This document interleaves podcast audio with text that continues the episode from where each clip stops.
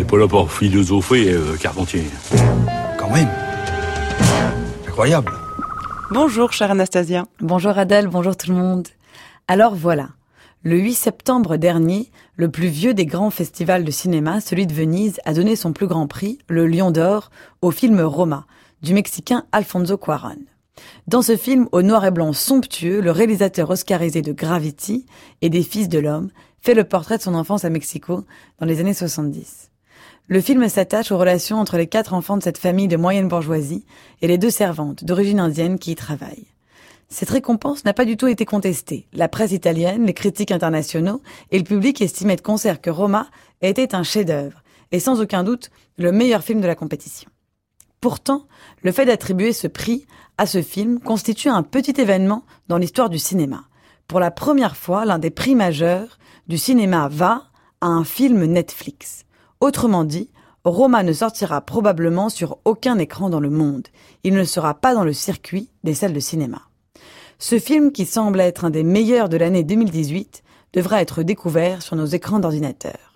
Quaron, qui est un réalisateur très important et mondialement connu, et dont le dernier film Gravity avait été un immense succès en salle, n'a trouvé aucun producteur conventionnel pour financer ce projet. Et il s'est donc tourné vers le célèbre service de streaming. Est-ce que cela change quelque chose? Au-delà de la question économique et sociale, de l'avenir des salles de cinéma, c'est peut-être aux philosophes qu'il revient d'interroger cet événement. Qu'est-ce que le cinéma? L'essence du cinéma réside-t-elle dans le fait de raconter une histoire en images, quel que soit le support de diffusion, ou consiste-t-elle dans ce rituel spécifique qu'était la projection collective dans une salle obscure? On se souvient de la célèbre phrase de Godard Quand on va au cinéma, on lève la tête. Quand on regarde la télévision, on la baisse. Pour le vieux maître suisse, le cinéma représente une expérience spécifique qui met entre parenthèses le reste de notre vie, le temps d'une expérience vécue à plusieurs, avec quelque chose de plus grand que nous, alors que la télévision appartient à notre intérieur, notre appartement, qu'elle s'adresse à l'homme privé, qui l'accueille au cœur de sa vie sans qu'aucune coupure ne soit faite. On pourrait objecter bien sûr que cette opposition entre le grand et le petit écran, entre l'art et le divertissement, doit être nuancée. Nous savons tous, et le cas Roma semble en être à nouveau l'illustration, que la télévision produit, a fortiori depuis le début des années 2000 et l'émergence des séries télévisées romanesques, comme Les Sopranos, des programmes souvent bien plus intéressants et tournés vers les adultes que le cinéma et ses super-héros. On rappellera que l'un des chefs-d'œuvre de Bergman, Les scènes de la vie conjugale, a été tourné directement pour la télévision et avec un découpage par épisode venu des séries télé. Tout cela en 1973.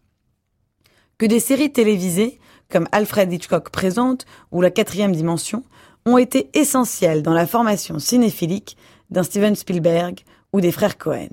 On pourra même objecter que l'expérience de la salle de cinéma n'est pas aussi épiphanique qu'on le dit, avec tous ces mangeurs de pop-corn et ces racleurs de gorge qui nous gâchent le film.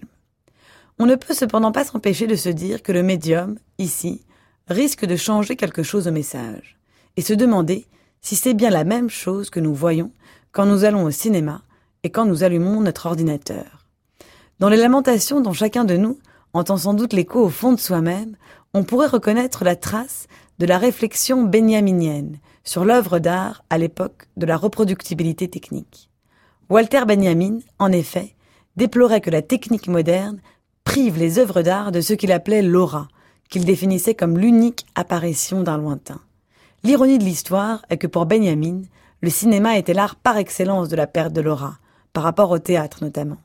Dans nos salles de cinéma, pourtant, nous continuons à nous réunir pour vivre en commun un événement. Demain, nous serons seuls devant nos écrans. Peut-être qu'un jour même surviendra une nouvelle forme qui nous fera regretter Netflix. Pour autant, ce n'est pas parce que ce regret est récurrent à l'ère de la technique que la perte n'est pas réelle. Merci beaucoup Anastasia. Votre chronique est à réécouter en ligne sur le site du journal de la philo.